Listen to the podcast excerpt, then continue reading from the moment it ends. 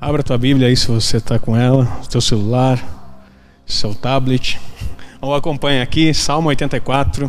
Diz a palavra assim, a partir do verso 1. Quão amáveis são os teus tabernáculos, Senhor dos exércitos. A minha alma suspira e desfalece pelos teus pelos atos do Senhor. O meu coração e a minha carne exultam pelo Deus vivo. O pardal encontrou casa e a andorinha ninho para si, onde acolha os seus filhotes. Eu, os teus altares, Senhor dos exércitos, Rei meu e Deus meu. Bem-aventurados que habitam em tua casa, louvam-te perpetuamente. Bem-aventurado o homem cuja força está em ti e cujo coração encontra os caminhos aplanados, o qual, passando pelo vale árido, faz dele um manancial de bênçãos o cobre a primeira chuva. Vai indo de força em força, cada um deles aparece diante de Deus e Sião. Senhor Deus dos exércitos, escuta a oração, presta ouvidos ao Deus de Jacó. Olha, Deus, escudo nosso, e contempla o rosto do teu ungido. Pois um dia nos teus átrios valem mais que mil. Prefiro estar à porta da casa do meu Deus a permanecer nas tendas da perversidade, porque o Senhor Deus é sol e escudo, o Senhor dá graça e glória, nenhum bem sonega aos que andam retamente. O Senhor, ó Senhor dos exércitos, feliz o homem que em ti confia. Quero destacar o verso 3: o pardal encontrou casa e a andorinha ninho para si, onde acolha os seus filhotes. Eu os teus altares, Senhor dos exércitos, Rei meu e Deus meu. Querido, eu quero falar, nós vamos começar uma série de estudos no treinamento que nós temos aqui à tarde. É, nós estamos entendendo que a nossa vida ela precisa ser um culto ao Senhor constantemente. Buscar o reino em primeiro lugar não é uma frase de efeito, é uma atitude do nosso coração e, do nosso, e da nossa vida. É uma disposição, uma atitude do nosso coração e uma disposição da nossa vida. Porque por muito tempo nós nos acostumamos com trajetórias religiosas. E glória a Deus porque a palavra chegou até nós. Entretanto, hoje eu quero falar a respeito de altares. Um altar é um lugar onde você coloca algo para sacrifício. E o mundo é regido por altares. Existem altares de bênção, altares ao Senhor, e existem os altares das trevas.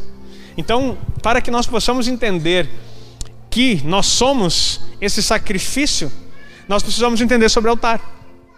Porque se nós não entendemos o que são os altares, nós não vamos nos dispor como um sacrifício vivo, santo e agradável a Deus, que é o que está escrito lá em Romanos capítulo 12, no verso. Quando eu falar o versículo, pode colocar lá, para que o pessoal possa acompanhar, para não ficar só na minha fala. Romanos 12, verso 1 diz: Então, Rogo-vos, pois, irmãos, pelas misericórdias de Deus, que apresenteis o vosso corpo como sacrifício vivo, santo e agradável a Deus, que é o vosso culto racional que é o vosso culto racional. O culto racional sempre fala de um culto, não do raciocínio, mas de um culto que você sabe o quanto custou para que ele acontecesse.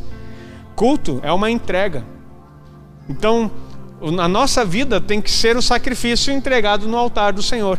E você conhece o altar que você está? De fato, você se entregou num altar? Nós estamos vivendo no altar de Deus? Porque a igreja moderna, eh, nós estamos vivendo a última igreja do Apocalipse. E a igreja do Apocalipse, Laodiceia, se não me, é Laodiceia, né? A última igreja isso, Laodiceia. Ela tem uma característica que quer dizer opinião do leigo. Sabe o que quer dizer isso aí? Opinião do leigo? É uma igreja onde todo mundo é raso, sabe nada de Bíblia, tem muito pouco de intimidade com Deus, mas todo mundo quer dar palpite e põe sua cara na internet, põe sua cara em tudo que é lugar e se acha o teólogo, se acha o pastor, se acha o conselheiro e quer, quer dar direção na vida dos outros. Mas, como Jesus disse, são cegos guiando outros cegos. Dá para baixar um pouquinho o fundo, por favor? Então, são cegos guiando outros cegos. Queridos, essa é a característica, não tem como mudar. Não é minha pregação agora de domingo que vai mudar isso como realidade. Isso só vai aumentar. Isso só vai aumentar. A cada dia vão surgir mais leigos. E leigos não é aquela questão antiga da história do clérigo, que eram os que estudavam, e os leigos, que eram aqueles que não sabiam nada. Leigos no sentido assim, pessoas que se achegam à fé por interesses pessoais, por cultura ou por benefícios, por status. Muito tem acontecido isso no meio artístico. Eles começam a, a despencar no seu ganho financeiro, aí se declaram cristãos e vendem um monte. E depois, como um artista de pouco tempo, não vou citar nomes aqui porque isso aqui vai para a internet, mas um artista famoso de pouco tempo que fez muitas canções, há pouco deu uma entrevista num determinado programa de um outro, de um, pastor que que está fora da, do, do, do, contexto eclesiástico há muito tempo e se acha, se, se, se diz como o maior pastor da internet. Pastor da internet, então fique pastoreando a internet. Nós somos chamados para pastorear vidas, tá? É, curtidas e, pessoas que, que clicam lá se inscreve num canal não caracteriza a igreja. Igreja é relacionamento. É sentir cheiro de crente, é sentir vida de Deus, porque quem é crente exala o bom perfume de Cristo. Então, queridos, eu estou nem aí se tem um milhão de pessoas seguindo ou deixando de seguir. Agora eu quero saber quem está seguindo a Cristo de verdade, quem está entrando nisso. Mas esse famoso disse assim: Eu não sei quem disse que eu era desse meio. Perdi 20 anos da minha vida no meio evangélico renegou tudo. Todos aqueles que dizem que perderam alguma coisa, toda pessoa que declara que perdeu um tempo quando investiu no reino de Deus, nunca teve no reino. Porque uma pessoa que é do reino, que é do Senhor Jesus, ele tem a consciência de que a vida dele tem que estar entregue no altar. Sacrifício não tem volta, porque quando ele chega no altar, ele é consumido. Amém? E aquilo que é consumido pelo Senhor sobe como aroma suave. E eu não sei se você consegue entender. Se a Bíblia está dizendo que você é um sacrifício, Ele está dizendo assim: ó, deixa queimar, como diz a música, né? Deixa queimar, deixa queimar. Deixa o Senhor queimar, porque o teu sacrifício, a sua vida, vai subir como aroma. E eu não sei se você consegue perceber isso, mas o Senhor respira você. E você está nele e ele está em você. Queridos, muda tudo um altar, quando você conhece o altar que você está e aonde você está sendo sacrificado. E, e, e, eu sei aqui, talvez algumas pessoas religiosas, e quando falo religioso, não estou aqui criticando, queridos, mas pessoas que, que estão vivendo num sistema é, tradicional, numa ideia fixa, achando que Deus pode ser encaixotado numa caixinha, né? É, redundante, mas importante, que pode ser preso em algum lugar. Esse, esse sistema religioso que eu quero dizer, que Deus não pode trazer o novo, que Deus não pode fazer algo poderoso, que Deus não pode organizar. Ei, Deus é Deus e vai continuar sendo Deus. Ele tem liberdade e aonde Ele está, a abundância de alegria e a liberdade sempre. Aonde está o Espírito de Deus, ali há liberdade. Então nós não podemos dizer o que Ele faz ou deixa de fazer. Nós precisamos simplesmente nos entregarmos a Ele. E sacrifícios existem sim. Não, mas Jesus venceu todo o sacrifício. Todo o sacrifício foi feito na cruz e encerrou, pastor. Que história é essa de sacrifício? Jesus já fez todo o sacrifício por nós. Sim, ele fez todo o sacrifício por nós. Ele se tornou maldito por você. Ele levou seus pecados, suas enfermidades, suas doenças, suas maldições. Tudo foi levado na cruz do Calvário. Ele se fez maldito para que você fosse bendito. Diga amém. Ele se fez maldição para que a bênção do Senhor caísse sobre nós. Aleluia. Entretanto, entretanto, nós precisamos compreender que aqueles que não se entregam no altar, à semelhança de Cristo, e não se tornam um sacrifício também, não conseguem provar daquilo que Ele deu. Vou esclarecer de uma forma melhor. Quem não compreende que é um sacrifício e que precisa fazer vários sacrifícios, não para a salvação, não para a salvação, porque esse Jesus já pagou todo o preço. Mas agora, para receber as coisas de Deus, você precisa fazer sacrifícios. Não aquele romano ensinado que você vai andar de joelho, que você vai, vai se chicotear, vai carregar e pagar promessa e andar por tudo que é tipo. Não o, sacri... não o altar pagão, mas o altar de Cristo, onde você é o sacrifício vivo. Que está escrito aqui: apresenta o vosso corpo como sacrifício vivo, esse sim é aceito por Deus, é aspirado por Deus, inspirado por Deus. E aí nós conseguimos chegar aonde Ele deseja, porque quando você entra em Deus, o que sai dele, sai cheio da vida dele. Como, o que, que quer dizer isso, pastor? Bem simples. Lá no princípio de todas as coisas, Deus olha para aquele boneco de barro que ele faz e sopra nas suas narinas o espírito de vida. Espírito quer dizer sopro. E nós saímos. Me desculpem os cientistas evolucionistas e todos os istas que têm, que querem dizer que as coisas são diferentes. Mas você não tem, você não é fruto de uma meba que evoluiu, que virou um peixe, que depois virou um macaco, que depois tem que ter mais fé para acreditar nisso, queridos. Você é fruto do interior de Deus. Você saiu de Deus. Por isso que a Bíblia diz que todos que saíram de Deus, quando morrem, o espírito volta para quem? Para quem saiu, para Deus. Está escrito na palavra: todo mundo que morre volta para Deus. Entretanto, nem todos que morrem estarão com Deus para sempre. Porque a partir do liberar, liberar de Deus na vida de Deus, Ele soprou você nessa terra.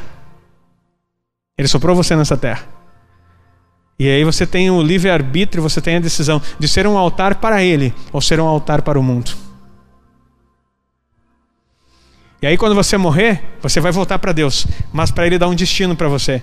Vinde a mim, bendito de meu Pai, como Jesus diz, ou apartai-vos de mim, malditos.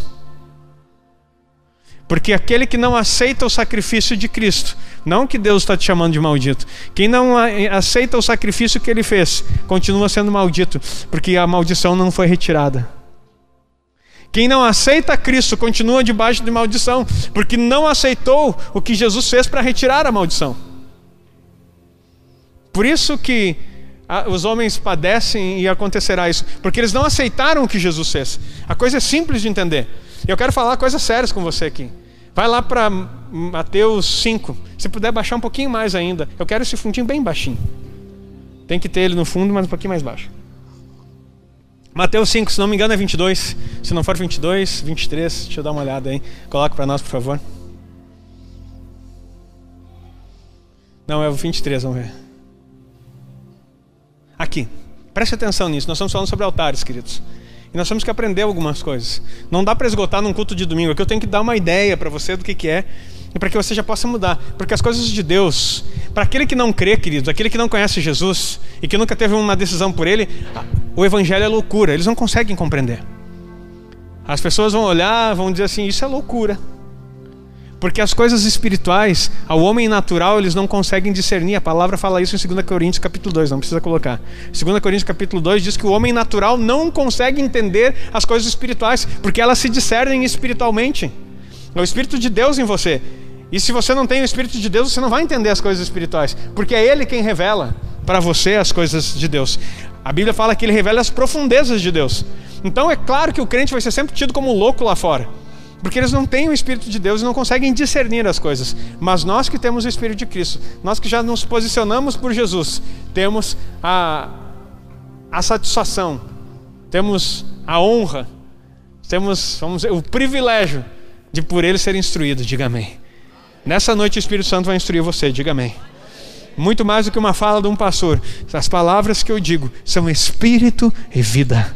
As palavras que são proferidas aqui para você é espírito e vida. Não é nada de sabedoria humana, é espírito e vida. E é isso que vai mudar a tua história. Você vem para o culto para ter uma experiência não com o pastor, não com o ambiente. Claro que tudo ajuda e contribui, mas você vem aqui para ter uma experiência com o Senhor. O Espírito Santo está nesse lugar. E se você se abrir para Ele, Ele vai tocar o teu coração e vai mudar a tua história. Diga amém. É isso que Ele quer fazer. Olha só, os altares. E hoje você vai entender coisas aqui, queridos, que se você entender vai destravar a tua vida de uma forma poderosa. A revelação é progressiva. Os segredos do Senhor é para aqueles que buscam Ele. E Ele vai revelando as coisas. Olha o que diz aqui: Se, pois, ao trazeres ao altar a tua oferta, ali te lembrares de que teu irmão tem alguma coisa contra ti, deixa perante o altar a tua oferta e vai reconciliar-te com teu irmão então, voltando, faz a tua oferta. Faremos aqui. Olha só. Volta lá no, no início. Se, pois, ao trazeres ao altar a tua oferta. Onde é que a gente deposita a oferta? No altar. Ah, pessoal, mas tem Pix hoje em dia para fazer oferta. Não, mas a oferta ela é direcionada, ela é consagrada ao altar. E tem pessoas que, se, que ficam indignadas com isso. Dizem assim, pronto, lá vem aqueles crentes de novo, falando de dinheiro, para sustentar pastor, dando dinheiro para aquele pastor. Eu cansei de ouvir isso já. Estou pastoreando há 15 anos, aqui em Giroá 12. Nessa trajetória do pastoreio eu ouvi tanto isso. Ei, eu que eu não sou bobo, vocês são bobo, ficam dando dinheiro para pastor. Não, queridos, não tem nada a ver com dinheiro para pastor. Existe um princípio, eu vou te explicar agora muito sério. Existem altares nesse mundo. Altares santos ou altares profanos. Altares sagrados, altar sagrado ou altares pagãos. Como assim, pastor? Simples.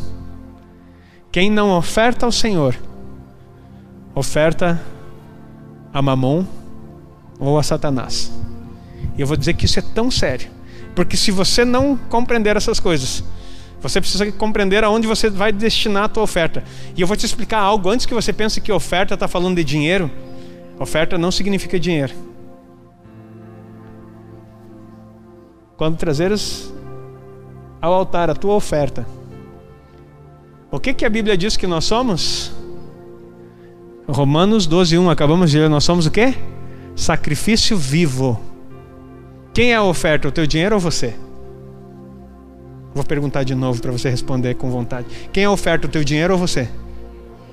Diga eu, que fica legal. Quem é a oferta? Quando trazeres ao altar a tua oferta, e tu tiver algum problema com teu irmão, deixa a tua oferta diante do altar. Claro que aqui está falando de valores também, mas eu quero te ensinar algo. Deixa a tua intenção de fazer algo diante do altar, ou seja, diante é em frente de, diante. Não se propõe a fazer aquilo que você quer fazer antes de algo. Está entendendo? Deixa aqui a tua intenção de servir ao Senhor no altar. E faça primeiro uma coisa. Vai primeiro reconciliar-se com teu irmão. Quer ver como isso não fala de dinheiro? Tem pessoas que eu já vi dentro da igreja Irmãos, pregadores, pastores, pessoas que não falam com seus pais há muitos anos. Estão brigados. Por acaso, por acaso, já aconteceu na tua família de irmãos brigarem e não se falaram por muito tempo? Levanta tua mão se já aconteceu contigo. Ah, não, a gente é crente aqui, querido, por favor. Não pare de mentir. Levanta tua mão aí, que já teve problema em família, de tio não falar com não sei o que lá, vou ficar tudo brigado. Ah, mudou. Já teve isso ou não teve? Claro que teve. Já aconteceu, eu já vi, eu, eu fiz mais velórios do que apresentei crianças e fui em aniversário nessa minha vida. Não sei porque morre mais gente do que. É, que pastor é mais chamado para esses momentos do que para aniversário e que para apresentar crianças. E inúmeras, inúmeras e inúmeras vezes eu vi pessoas se jogando desesperado em cima do caixão, pedindo perdão porque não fizeram isso em vida. E aí as pessoas querem vir para o altar. Vou ficar de costas aqui para você que está vendo na internet. Querem vir no altar e fazer algo para Deus. Obrigado com seus pais, obrigado com seus irmãos, de mal com não sei quem, de mal com não sei o que lá. E aí querem que sejam aceitos. Não vai ser aceito. Eu não estou falando aqui de salvação, eu estou falando de intenção do teu coração. E se tu oferece algo para Deus, lembra que eu falei que queima e sobe para as narinas de Deus, entra a tua vida na vida de Deus e a vida de Deus vem para você? Por que, que as pessoas se frustram nas experiências religiosas que têm? Porque eles estão acostumados a vir brigados, às vezes até com a esposa. E, e questão de ministros aqui, brigam com a esposa. Eu nunca vim pregar aqui brigado com a minha esposa. Nunca. Em toda a minha história de pastor, nunca preguei brigado com a minha esposa. Mas já briguei antes de sair de casa. Acontece. Eu brigo, ela não briga comigo, sempre eu. Eu briguei. E daí sabe o que, que eu dei? Eu tava falando assim, ai meu Deus. Aí eu já cheguei a entrar no carro para vir para a igreja, assim, bravo. Aí o Espírito Santo que habita em você e habita em mim também.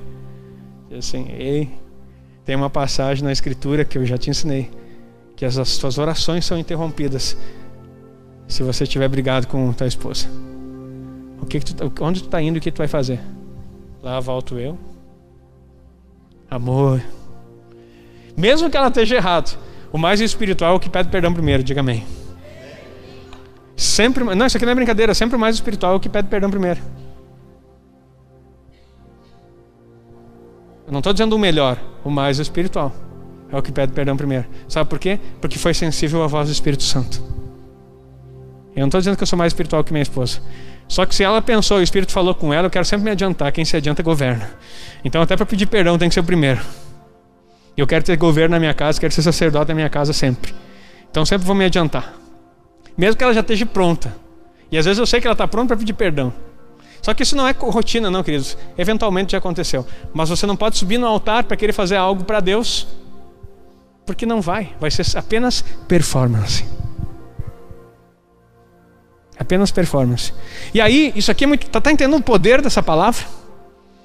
O teu dinheiro é a mesma coisa. Deus não está preocupado com o teu dinheiro, Ele é o dono da prata e do ouro, diga amém. Ele está preocupado com você, não com o que você entrega. E sabe por que, que nós entregamos oferta em forma de dinheiro? Preste atenção. Porque a Bíblia fala que nós devemos buscar o reino em primeiro lugar. Sabe o que significa uma oferta? Eu já ensinei isso para a igreja, mas vou repetir. Oferta está falando do seu tempo, do teu suor e da tua gordura. Como isso, pastor? A maioria das pessoas que trabalham pela CLT tem uma jornada de trabalho fixa de 8 horas diárias. 40 horas semanais ou às vezes 45 horas semanais. Certo? Quem trabalha autônomo e é patrão de uma empresa, às vezes trabalha 10, 12. 10, 12 por dia. Aonde você está empregando o teu tempo, o teu suor e tua gordura? Gordura, querido, não estou falando de excesso de peso. Porque não sei se você sabe, mas cada, cada atividade que você faz, enquanto eu estou pregando aqui, há um desgaste físico, há um desgaste é, de nutrientes do meu corpo, tem água para me tomar aqui, não é só para a garganta também. Eu estou me desgastando aqui. E qualquer atividade física que você faz quando você trabalha, você está gastando gordura. Você está queimando calorias, numa linguagem mais conhecida. Então, oferta fala daquilo que você está entregando. Você está se desgastando para o Senhor. E o desgaste não é apenas nesse momento. Eu não sou pastor aqui em cima. Aqui em cima, eu venho entregar uma palavra de Deus porque é minha missão instruir. O meu chamado de Efésios 4 é instruir você na palavra para aperfeiçoamento dos santos. Mas eu não sou pastor porque eu estou aqui em cima. Eu sou pastor porque o Senhor me chamou com essa, uh, com essa santa vocação. Eu não queria, mas Ele me chamou. Eu queria ser militar.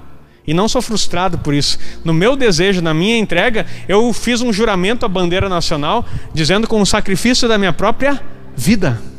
Quem foi militar, se foi militar de verdade, sabe disso. Você jura a bandeira dizendo que se for o caso, você sacrifica a sua própria vida. Quando tu tem 18 anos, às vezes não raciocina a respeito do que Cristo está dizendo. Desculpe a expressão, mas às vezes é um, é um, bando de menino bobo dizendo que o sacrifício da própria vida. Puxa, dobrou a escala, já quer pedir abaixo. Dobrou a escala de, de, de, na guarda, puxou 24 horas, pegou o segundo quarto a semana inteira. Ah, quero minha mãe. Menino bobo. Porque ele está dizendo que vai sacrificar a própria vida pela pátria e está magoadinho porque puxou um serviço que ele não queria tirar. Infantil. E na vida espiritual tem muito crente assim. Ele diz: Eu sou de Jesus. Mas na primeira dobra de serviço, ou um segundo quarto, para quem não foi militar, segundo quarto é o horário que menos dorme ele já começa a chorar e pede a mãe.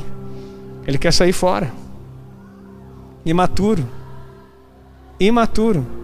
Agora, quando eu estou me desgastando, eu estou me entregando, eu estou sendo a oferta. Apresentai-vos, volta lá. Fica aí conectado nesses dois, o pessoal que está lidando ali, não sei se é o Eduardo. Volta lá para Romanos, Romanos 12, 1. Você precisa pegar o texto da palavra. Rogo-vos, pois, irmãos, pelas misericórdias de Deus, que apresenteis os vossos, o vosso corpo por sacrifício vivo, sacrifício vivo, santo, separado, agradável a Deus. Ele se agrada disso, que é o vosso culto racional. É você fazer isso sabendo o que tu está fazendo e sabendo porque você está se entregando para Ele. E Deus não fica devendo nada para ninguém. Quem desgasta a sua vida no Senhor ganha recompensa. Diga amém.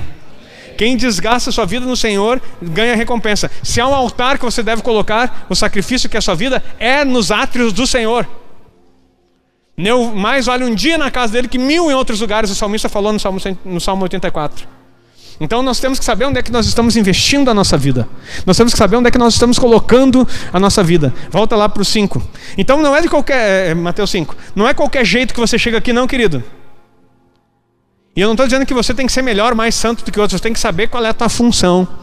E o que, que você está fazendo no altar. Então, se tu vai apresentar alguma coisa aqui, tu está de mal? Tu quer fazer alguma coisa e está de mal? Você quer ministrar no louvor e está de mal? Quer... Você... Deus nos fez para reconciliação. Ele reconciliou consigo o mundo. Nós éramos inimigos de Deus e pelo seu sacrifício ele nos reconciliou com o mundo com ele, para que nós tivéssemos a oportunidade de conhecê-lo. E você quer dizer que é crente, você quer dizer que é de Jesus, brigado com os teus irmãos? Não é possível. Magoado com alguém, reconcilia-te. Reconcilia-te depressa. Vai lá. Com teu irmão, então, voltando, faz a tua oferta. Depois que você conciliar, voltou a oferta. Esse é um assunto. Entendido o assunto até aqui? Não estou aprofundando. Superficial. Apesar de que está bem profundo. Mas super, superficialmente profundo. Não existe isso, né, Cris? Só estou brincando. Então, superficialmente, estou dando um rasante aqui para você. Mas, pra você, mas deu para entender, né? Amém? Entendendo a palavra? Não saia daqui sem entender a palavra. Próximo. Entra em acordo sem demora com teu adversário. Quem é teu adversário? Hum, e agora, pastor? É o mesmo assunto? Volta o versículo aí só para nós entender. Queridos, o meu dom é mestre, eu sou assim, eu sou chato, eu fico voltando, fazendo tu entender, até que tu entenda e diga, ah, se tu não disser A, eu vou ensinar de novo. Eu volto na minha pregação, até o dia que tu digo, entendi. Enquanto tu não entender, não adianta nada ficar pregando coisa nova, se tu não aprendeu o que foi pregado agora. Então estamos voltando ali, olha ali, ó. Deixa perante o altar a tua oferta e vai primeiro reconciliar com teu irmão. Chamou de adversário? Não, irmão. Volta para o próximo versículo. Agora entra em acordo sem demora com teu adversário. Quem é teu adversário? Agora tu vai dizer assim, como assim? O Senhor está querendo dizer que o meu adversário é Satanás? Então tenho que entrar em acordo com o diabo?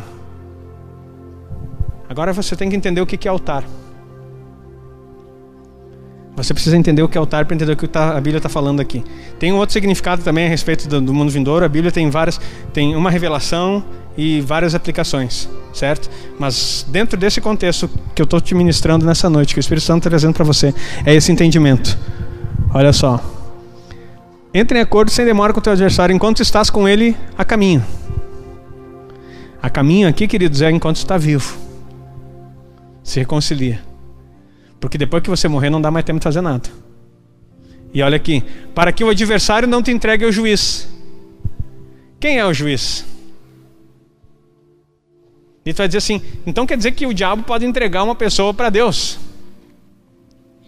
Olha como a gente não conhece Bíblia muitas vezes. A Bíblia não fala que Satanás, nosso adversário, está constantemente fazendo acusação contra você? Está escrito na Bíblia isso. O tempo inteiro. Ele é o acusador. Então, enquanto você vem aqui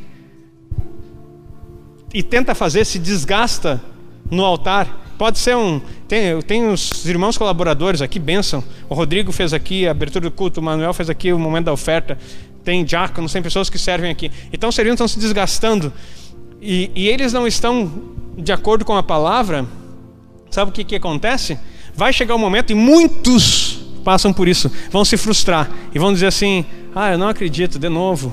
Olha aí, ó, investi meu tempo, perdi meu tempo na igreja porque nada aconteceu, porque Sabe, não, não se trata da igreja, não se trata do pastor, não se trata do Senhor, se trata de você, que não se reconciliou com teu irmão. Veio, fez um monte de serviço, construiu com palha, feno e madeira, vai ser tudo queimado, porque fora de Cristo não há nada que se possa ser construído. E construir a partir de Cristo tem que ser inalado por Ele, soltado a vida dele. Você só pode construir para o reino e ter valor se for construído a partir de Cristo. Se você faz algo na tua força, no teu braço, sem ter reconciliação, sem ter essa vida de Deus organizada, não vai trazer resultado nenhum. Você vai se cansar e vai chegar um momento e vai achar que foi traído por tudo e por todos e que até o próprio Deus te abandonou. E na verdade ele sempre esteve ali esperando para inalar o teu sacrifício. Mas você sempre esteve ali contrariando a palavra do Senhor e querendo fazer as coisas do teu jeito. Sabe qual foi o erro de Caim?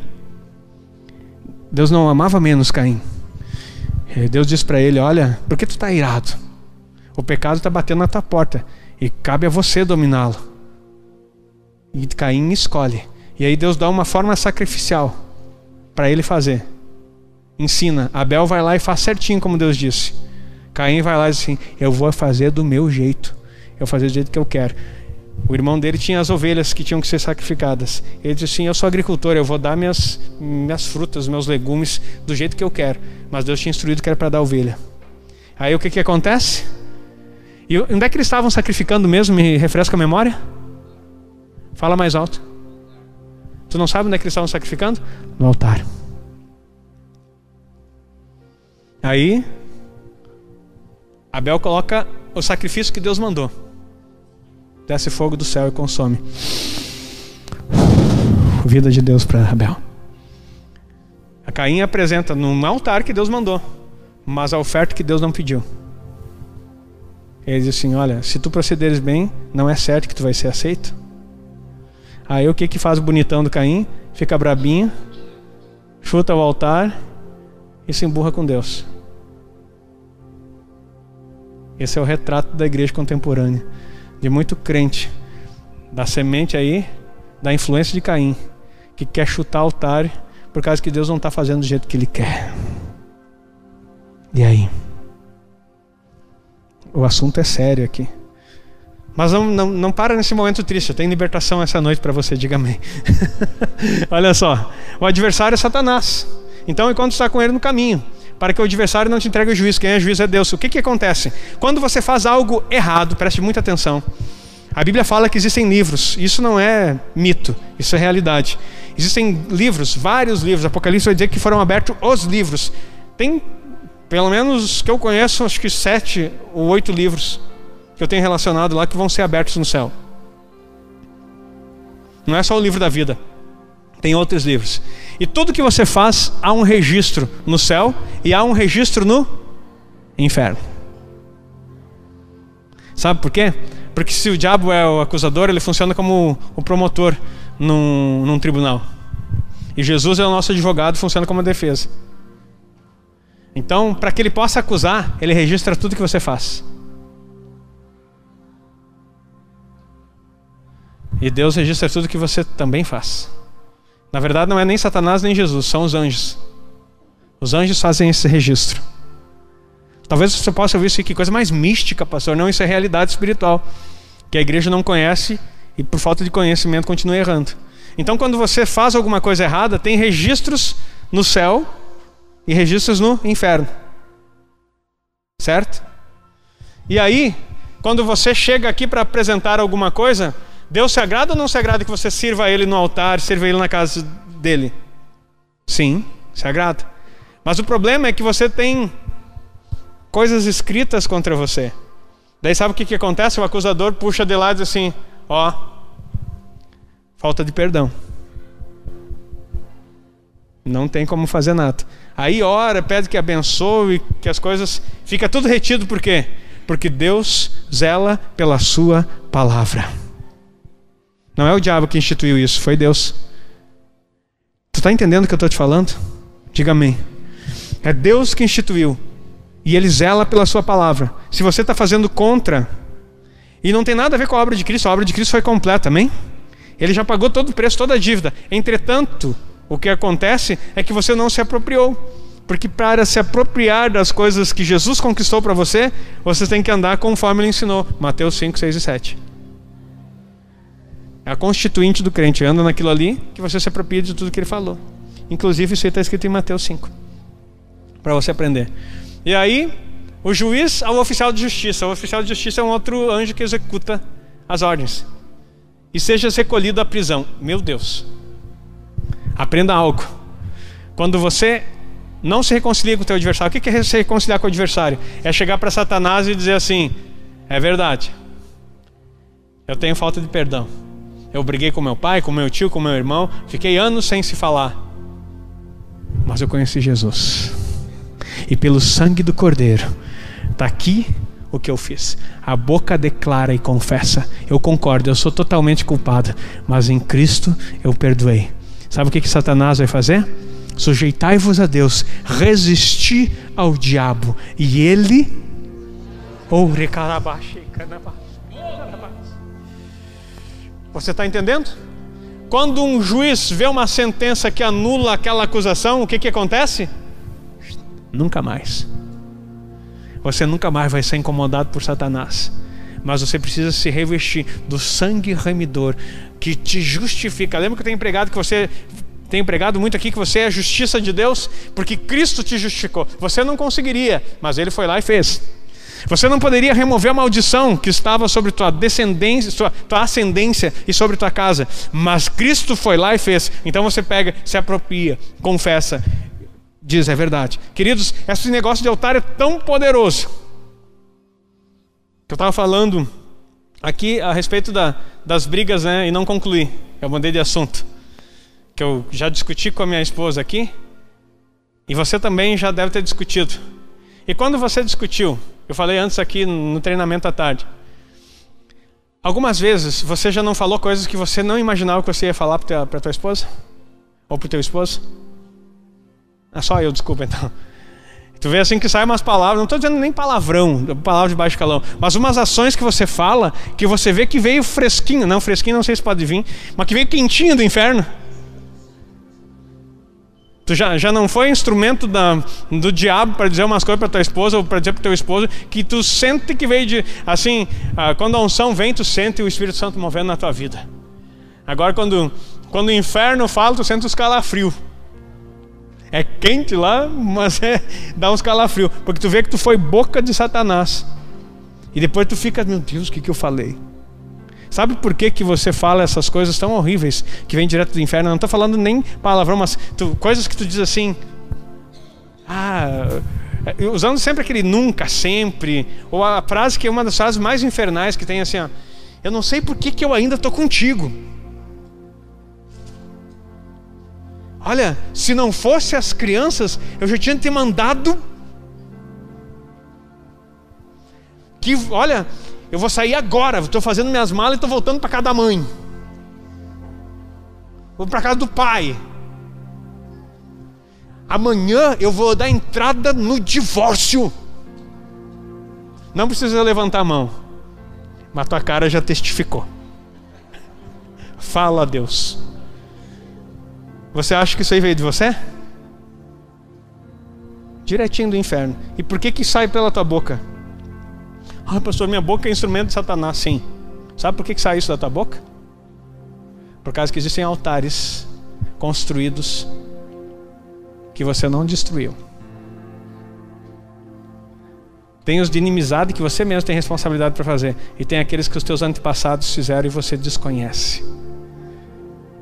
Não é cultura no Brasil estudar árvore genealógica. Mas é importantíssimo que você saiba. Vou te dar outro exemplo a respeito do poder dos altares pagãos. Preste atenção.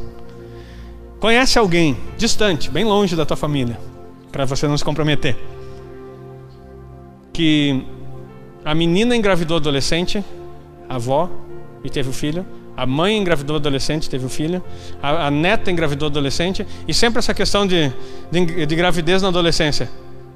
Se tu ouviu falar de alguém muito distante, você já ouviu isso? Só três ouviram. Querido, por favor, levanta a mão, participa, a não dorme, tá? Ouviu, né? Você acha que isso é normal? Alguém lá atrás. E não dá tempo de eu falar de todas as coisas dos altares passados, que foram apresentados ofertas, oferendas nos altares pagãos, e que veio isso na linhagem sanguínea das pessoas e que Jesus Cristo já pagou tudo isso, mas você não confessou no aspecto de concordar e se colocar com o teu com o adversário que é Satanás para dizer assim, é verdade, tudo isso é verdade, porque ele é acusador, mesmo que você se torne inocente em Cristo Jesus, ele vai ficar perturbando. Enquanto ele perturbar, sabe o que acontece? Consagração. Já ouviu falar em consagração? Nós apresentamos crianças aqui. Tem gente que acha bonitinho apresentar criança aqui. Ai que legal, pastor, também quero apresentar. E daí alguns, ah, já aconteceu isso inúmeras vezes, desde Santo Ângelo eu apresento criança. E daí as pessoas ah, às vezes querem trazer. Eu me lembro uma vez que alguém queria trazer 20 é, padrinhos, que eles dizem, né? Já ensinei um princípio aqui sobre padrinho hoje à tarde. Logo eu vou trazer uma revelação para a igreja. Sabe qual é a função de um padrinho? Sabe o que, que diz o ditado popular? Tu vai dizer agora, tu vai, vai mostrar o quanto tu foi romanizado na história. Quem tem padrinho? Ah, só uma irmã teve coragem de dizer, né? Não conhecia esse ditado? Quem tem padrinho não morre pagão. Sabe qual é a função do padrinho? Remir você. Existe alguém que pode, a Bíblia diz, alguém pode remir a vida do seu irmão? Ninguém. Isso quer dizer que se você tiver um padrinho, você não vai para o inferno. Porque você tem um padrinho, não vai morrer pagão. Isso quer dizer o quê? Essa pessoa foi padrinho, quer dizer que você foi batizado, o batismo te salvou. Que eles têm um contexto religioso nessa história que também sai direitinho lá daquele lugar. Então, se você tem padrinhos, respeite as pessoas. É bom ter pessoas chegadas. Mas sabe como é que é a escolha dos padrinhos na maioria das vezes? Pela condição financeira, pelo presente que tu vai ganhar, por não sei o que lá. Criança, às vezes a criança, bebê, nem sabe escolher nada e está cheio de padrinho. Então, assim, ó, eu vou fechar o parênteses aqui para você entender. Mas tem um vínculo total. Aí você escolhe um padrinho para ser como outra expressão, queridos, isso eu estudei. Isso eu não estou falando aqui da boca para fora. Outra expressão do padrinho é um segundo pai. O padrinho, no princípio da onde veio essa crença, se vier a faltar você na família, são os primeiros a ter opção. Se não tem mais ninguém, nenhum familiar para ficar, são os primeiros para assumir as crianças. Ah, eu não sabia disso, pastor. Pois é, tu não lê, tu não estuda. E daí tu tá assim, ah, eu quero ser padrinho. Então o que tu está dizendo assim, ó, eu sou o remidor, eu sou aquele que vou é, bancar, eu sou aquele que vou condicionar a vida. Na falta dos teus pais, eu sou teu pai, eu sou tua mãe. É esse o princípio que acontece. Fecha o parênteses aqui. Só que agora você coloca pessoas para cuidar da, tua, da vida da, da criança. Não estou falando contexto igreja, estou falando contexto religioso. Aí você chama alguém para ser padrinho aqui. Você conhece de onde ele veio? Você sabe quem foi o avô? Vou perguntar para você. Você sabe o que o teu avô fazia? Onde o teu avô, que altar teu avô frequentava? Hã? Os teus pais, você sabe da vida dos teus pais toda? O que, que eles faziam quando eram criança, quando eram solteiros? Você já conversou sobre isso? Talvez você não saiba. Meu, meu pai Veio de uma família espírita e da Umbanda. Eu tinha uma tia que era casada com um dono de, de, de, de, de centro, de terreiro, em Brasília. E a minha tia me perturbou nos meus sonhos com coisas que, que a magia negra faz, de vir fazer visitações nos meus sonhos e trazer. Eu tinha pesadelos constantes. Minha tia vinha para casa passear e amava nós amava-nos. Só que ela nos amava tanto que ela queria fazer algo do bem para nos influenciar. E ela fazia trabalhos dentro da nossa casa sem nós saber. Meus pais já eram evangélicos. Meu pai já tinha se convertido. O meu pai foi num centro uma vez fazer um, um, um trabalho. Preste atenção, não disperse, queridos, o que eu estou falando aqui.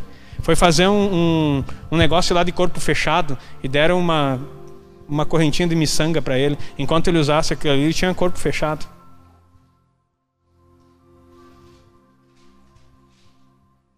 E aí? Eu estou falando do meu pai. Graças a Deus que nós já conversamos. Já colocamos o sangue de Cristo em cima dessas coisas. E você sabe de onde veio? Como estão as coisas? E daí a gente diz assim, ah, pastor, eu não consigo entender, eu oro, eu oro, eu sou fiel, eu, eu, eu dou minha oferta, eu dizimo, eu primicio, eu faço coisas, mas nada funciona na minha vida. Primeiro, tua declaração já está falando isso, mas tu está demonstrando que há altares estranhos, edificados ainda, no qual o sangue de Jesus não entrou lá, porque você desconheceu, ignorou e não quer saber de libertação. Você não se envolve nisso. E eu vou te dizer algo mais poderoso nessa noite ainda.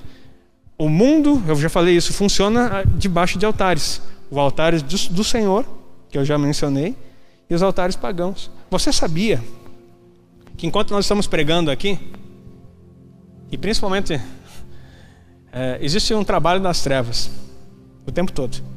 As trevas, elas não são maiores do que a luz. Mas os filhos das trevas são mais astutos, a Bíblia diz, do que os filhos da luz. Sabe por quê? Porque os filhos da luz são de boas, como diz o jovem. Ah, já, Jesus já fez tudo. Vou esperar nele. Benditos que esperam nele. Glória a Deus por isso. Entretanto, os filhos das trevas, quando querem alguma coisa, vou falar coisas fortes aqui para você. Eles consagram filhos vão lá e consagram filhos. levam em centros, em terreiros e consagram os filhos para conseguir alguma coisa. Talvez você foi consagrado e nem saiba. E sabe é, coisas que, que manifestam na vida? Prostituição, gravidez, divórcio, adultério. Isso tudo é, é, é influência de altar pagão não consertado. Pornografia, drogadição, alcoolismo, consagrações feitas. Toda consagração no altar pagão envolve comida e dinheiro. Envolve comida e dinheiro e bebida. Comida, dinheiro e bebida. E aí alguém foi lá, bebeu, consagrou você. Usou, e, e se for dentro de, um, de, um outro, de, uma outra linha, não quero dizer muito nomes aí, mas uma, eu vou falar xamanismo, xamã, que é uma linha de feitiçaria. Ou há também uso de entorpecentes para tirar. Uh, e aí tem outras também, eu deve ter falado Santo Daime, blá blá blá, um monte de coisa. Várias religiões usam de entorpecentes drogas para consagrações e para cultos. E as pessoas estiveram naqueles lugares. Os antepassados tiveram. Senhor, mas, pastor, o Senhor não levou tudo isso na cruz por nós, não estamos. A Bíblia diz lá em 2 Coríntios 5,17: se alguém sai em Cristo, nova criatura é essa, coisas já passaram, isso que tudo se fez novo. Sim, já passou, isso, isso tudo que se fez novo em você. Você rompeu o laço, diga amém. A partir da tua vida vai ser tudo novo. Mas você nasceu de uma linhagem onde Cristo já era o altar na sua casa, ou você nasceu num altar pagão? Se nasceu num altar pagão, querido, tem consagração. Mas o poder de Cristo é o mesmo. Mas o diabo, o acusador, está lá. Ei, está aqui o contrato. É meu. Já aconteceu a libertação aqui? do demônio falar na vida da pessoa e dizer assim: ela é minha. É, mas o diabo, ai, diabo mentiroso, não é nada. Para de mentir. ela foi consagrada, ele foi consagrado para mim na infância. O demônio fala. E aí, o que que tu faz? Colocamos o sangue de Jesus em todos os lugares. Senhor, manda teu anjo agora, aonde na encruzilhada, no centro de Macumba, onde foi que foi feito que o Senhor manda os seus anjos e coloque o sangue de Jesus agora. E nós cancelemos todo pacto, todo o contato. Tu não tem lugar, tu não tem nada na vida dessa pessoa. Em nome de Jesus, puf, o demônio vai. Mas e depois? E depois? Como é que estão? Como é que estão os seus filhos? Continua andando nessa situação? Olha como uma coisa é muito mais, mais forte. Só falar para você. E seja recolhido à prisão. Sabe que prisão, queridos? Sabe que prisão? Você já percebeu que a pessoa que tem, carrega algum vício e que tem algum problema, prisões emocionais, elas, elas choram, elas dizem assim: Meu Deus do céu, eu quero que eu mais quero. Elas vêm aqui, elas se arrependem, elas derramam lágrima, chegam a se babar aqui na frente, dizendo: Ah, eu quero esse Deus. Sai porta fora volta a fazer tudo de novo. Sabe o que é isso? Prisão. Das legalidades que existem na história e na família. Mas Cristo não basta, pastor. Basta, queridos. Mas você precisa aprender a receber as coisas de Deus. Diga amém aí. Você está com uma cara assim, não sei se tu está assustado, se tu está cansado, mas você falando assim. Pastor, mas você não é uma igreja batista? O que, que o Senhor está falando? Essa coisa de libertação porque hoje Deus vai libertar em nome de Jesus. Aonde a unção de Deus está, todo jugo é quebrado. Hoje os altares vão ser desfeitos na tua vida, em nome de Jesus. Daquele que quer, daquele que deseja, vai ser quebrado. Ah, mas eu tenho medo. O perfeito amor lança fora todo medo. Se Cristo, se o Filho vos libertar, verdadeiramente sereis livres e conhecereis a verdade, e a verdade vos libertará. Você está conhecendo verdade aqui, queridos? A libertação já começou. Só o fato de você ouvir essas coisas já está começando a libertação. E se você sabe as coisas que você passou, você precisa. É simples. Como é que a gente faz, pastor? A gente ora. Primeira coisa, você já declarou, aceitou Jesus na tua vida, assim, Jesus, eu quero que tu venha fazer parte da minha vida. Eu quero ser o teu altar.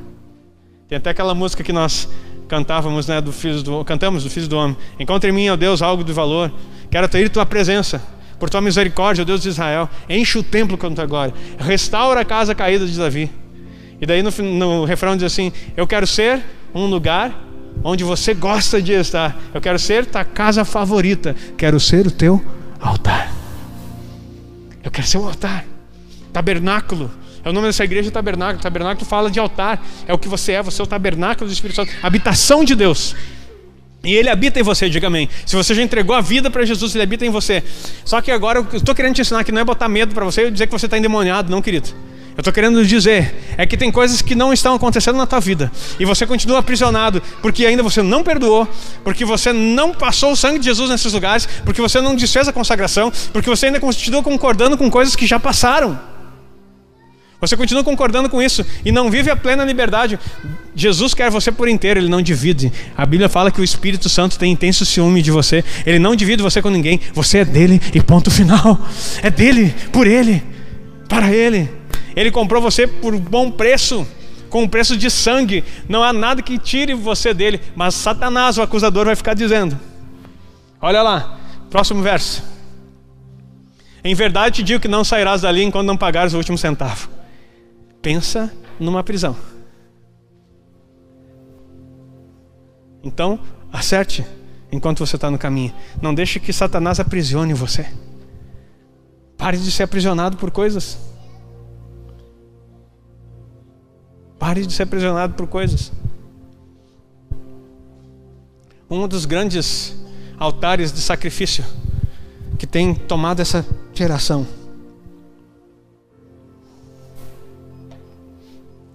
é a pornografia. É um altar terrível. Você está trazendo demônios para dentro da tua casa e você está adorando com o teu tempo. A tua oferta é o que? Tempo, suor, gordura, tua dedicação. Com os teus fluidos. Porque cada pornografia envolve algum ato sexual. Isso é terrível. Adoração pura Satanás com os teus fluidos. Pastor, mas eu não creio assim. Queridos, se você já ouviu falar da lei da gravidade? Quem acredita nela? Você acredita na lei da gravidade? Não tenho nada para me mostrar para você como ela é verdadeira. Não tem nada aqui. Empresta aqui, ó. Manda para cá. Obrigado. Olha só.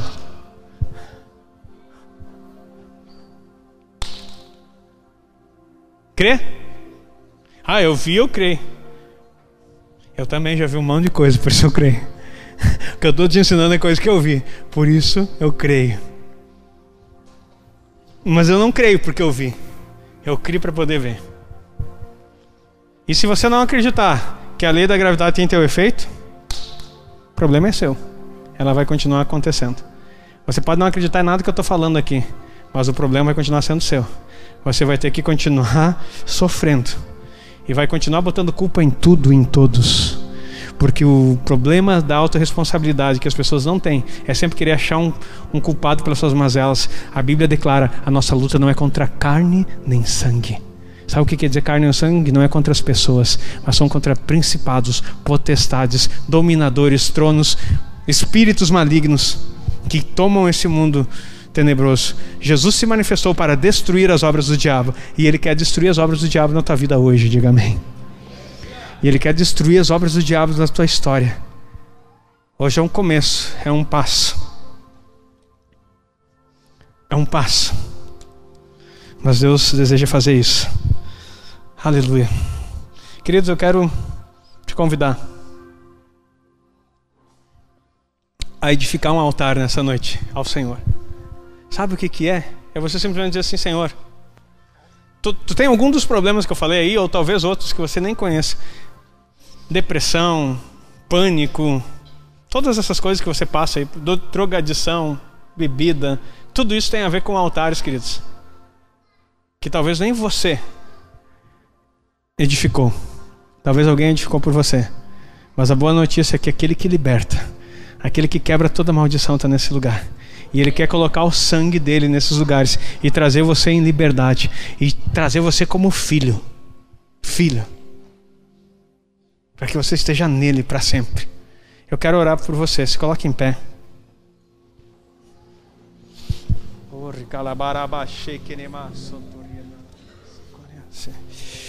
Pode levantar agora um pouquinho o som.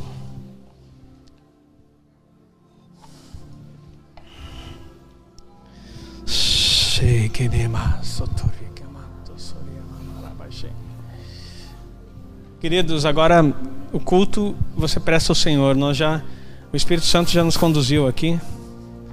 E eu quero orar por você. E se é o teu caso, primeira coisa, antes de qualquer coisa aqui, eu sempre faço isso. Você já entregou sua vida para Jesus? Teve aquele momento marcante de sim, eu quero Jesus na minha vida, Senhor, vem. Eu te reconheço como Senhor Salvador. Eu creio que o Senhor morreu numa cruz para me salvar. Eu recebo tudo os benefícios que o Senhor fez por mim. Então, o primeiro passo você tem que receber Jesus na sua vida. Tem alguém aqui que nessa noite ainda não recebeu um, Jesus como Senhor e Salvador, que teve uma entrega mesmo, dizendo assim: é pela fé, queridos. É simplesmente dizer: Senhor, eu quero o Senhor. Eu quero que o Senhor mude minha história. Eu não aguento mais viver desse jeito. Vem e muda a minha história. Se você tem esse sentimento no teu coração, o Senhor quer te salvar hoje. Só que daí tem processos. Nós não somos religiosos, não é o quanto tu vem aqui, o quanto você vem na casa de Deus, é o quanto você é casa de Deus. É o quanto você deixa Ele habitar em você. Então, se você não entregou sua vida para Jesus, eu quero te dar essa oportunidade. Eu sei que ah, o, o movimento aqui de vir para esse lugar, às vezes te constrange, mas isso é uma mostra que você quer. Agora, se você não quer vir à frente, eu quero dizer que você pode levantar, só levante. Eu sei que às vezes a igreja começa a levantar as mãos para adorar. Não faça isso agora. Agora tu começa a interceder no espírito, e você sabe do que eu estou falando.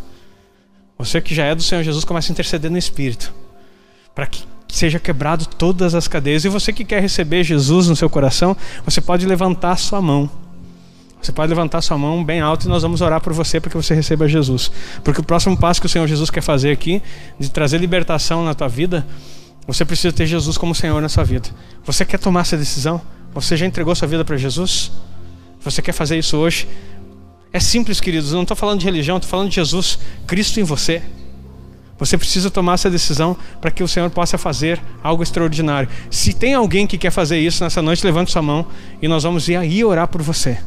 Em nome de Jesus. Em nome de Jesus. Pai, em nome de Jesus, toda resistência, em nome de Jesus, toda resistência que há nesse lugar, Pai, toda amarra, seja desfeita agora e quebrado o jugo pela tua unção, em nome de Jesus. Queridos, há uma autoridade no nome de Jesus. A autoridade no nome de Jesus traz liberdade nesse lugar. Não aceite ficar com nada na mão de Satanás. Ele é o acusador. Ele é aquele que ele é ladrão, ele é ilegal na sua vida, ele é ilegal nessa terra. Ele é ilegal, ele só trabalha porque ele é nas coisas que são ilícitas, porque ele é salteador. Agora Cristo Cristo se fez carne e habitou entre nós. Todo espírito, para que possa ter legalidade nessa terra, ele precisa vir em carne. Só teve um que veio em carne: o nosso Senhor e Salvador Jesus Cristo, Redentor. Os demais são todos enganosos, são todos mentirosos e eles querem roubar aquilo que o Senhor já fez por você. Mas em nome de Jesus, nessa noite, inicia. Isso aqui não é o fim, não, queridos, é o início de uma libertação poderosa na tua história, na tua família, em nome de Jesus. Eu quero orar com vocês. Eu sei que tem gente sendo ministrado, mas eu vou orar com todos vocês. Você que, que desejar repetir isso aqui, porque talvez você não saiba nem como orar, eu vou te dar essa oportunidade de repetir isso. Feche os teus olhos aí onde você está. Não preste atenção nos outros e se concentra na, na, naquilo que nós vamos dizer. Pai, em nome de Jesus. Nós reconhecemos que só há um altar Ei. E nós queremos ser entregues nesse altar. Pai, todo pacto, toda aliança, todas as coisas do passado, Senhor, na minha linha sanguínea, dos meus ascendentes, ó Deus, dos meus descendentes, que por ignorância eu permiti, eu consenti, ou até mesmo sem saber, recebi Agora, no nome de Jesus, eu rejeito todo pacto, eu desfaço todo contrato, eu declaro que só há um Deus, só há um Salvador, Jesus Cristo, o Senhor, aquele que é poderoso para quebrar toda obra maligna, o qual já fez na cruz do Calvário. E pelo seu sangue me deu liberdade. Hoje, nessa noite, eu declaro que o sangue de Jesus tem poder sobre a minha vida, sobre a minha casa, sobre a minha descendência. E tudo aquilo que foi feito no oculto, tudo aquilo que foi feito no escondido, toda obra maligna que foi orquestrada contra a minha vida, eu coloco agora o sangue de Jesus e declaro um basta em nome de Jesus. Senhor, coloca os teus anjos nos lugares aonde o meu nome foi escrito, aonde nas montanhas, nas águas, nos mares, na mata, nos terreiros, nos lugares aonde entrou o meu nome, meu Deus, sem a minha concessão ou pela minha concessão. Que os teus anjos vão agora e risquem esse nome e apaguem com o sangue de Jesus. Eu declaro a liberdade de Cristo na minha vida. Ei, eu declaro a liberdade de Cristo na minha vida e digo que Ele é o meu Senhor, o meu Salvador, e fora dele não há outro. Eu sou filho dele, eu me entrego a Ele e desfaço toda aliança maligna em nome de Jesus. Em nome de Jesus. Você que recebeu isso, que orou isso, dá um aplauso ao Senhor e receba isso no teu espírito o Espírito Santo vai começar a mover na tua história, em nome de Jesus, em nome de Jesus, aleluia, aleluia, aleluia. Queridos, eu quero, nós estamos encerrando esse culto, eu quero te incentivar a estar conosco na quarta-feira, que nós trabalhamos é, especificamente sobre essas questões na vida da igreja, porque nós queremos uma igreja sarada, nós queremos uma igreja restaurada pelo poder do Espírito Santo. E também nós queremos ministrar. Hoje o Espírito Santo não nos direcionou para ministrar sobre curas, mas nós vamos trabalhar também sobre isso quando a unção do Senhor nos mover para isso. Hoje a unção do Senhor está para libertação. Tem muita coisa que Deus quer fazer. Teve muita gente que não veio para cá por medo. Eu quero dizer para você: não tenha medo, querido. Não tema, porque o Espírito Santo ele não é um espírito maligno, ele é cavalheiro, ele é amor, ele vai te envolver, ele vai te libertar, ele não vai te machucar. Ele não vai fazer nada de errado com você, então não tenha medo. Cada vez que houver uma oportunidade de libertação, venha com o coração aberto e se entregue a Ele, porque Ele quer fazer. E aqui a obra que Ele começa em você, Ele é fiel para completar. Diga amém. Eu quero orar por você. Pai, em nome de Jesus, eu quero abençoar a tua igreja nessa noite. Declarar, ó Deus, a liberdade dos filhos de Deus sobre cada um. Aquilo que o Senhor começa, o Senhor termina. E nós te louvamos, ó Deus, porque tu é fiel, a tua palavra é fiel. E que nós possamos construir o altar no Senhor. Ó Pai, todo o nosso suor, nosso sangue, nossa gordura, nossa vida, nossas finanças, nossos filhos sejam entregues no altar do Senhor e que a tua igreja, ó Deus, aprenda a buscar o reino em primeiro lugar, para que o Senhor possa manifestar a tua glória no meio do teu povo. Que essa semana seja uma semana extraordinária, Deus, que eles possam provar, provar da tua provisão, do teu amor e do teu poder. Eu abençoo a tua igreja em nome de Jesus. Amém e amém. Que você tenha uma excelente semana. Aplausos, Senhor. E não saia aí sem cumprimentar o teu irmão.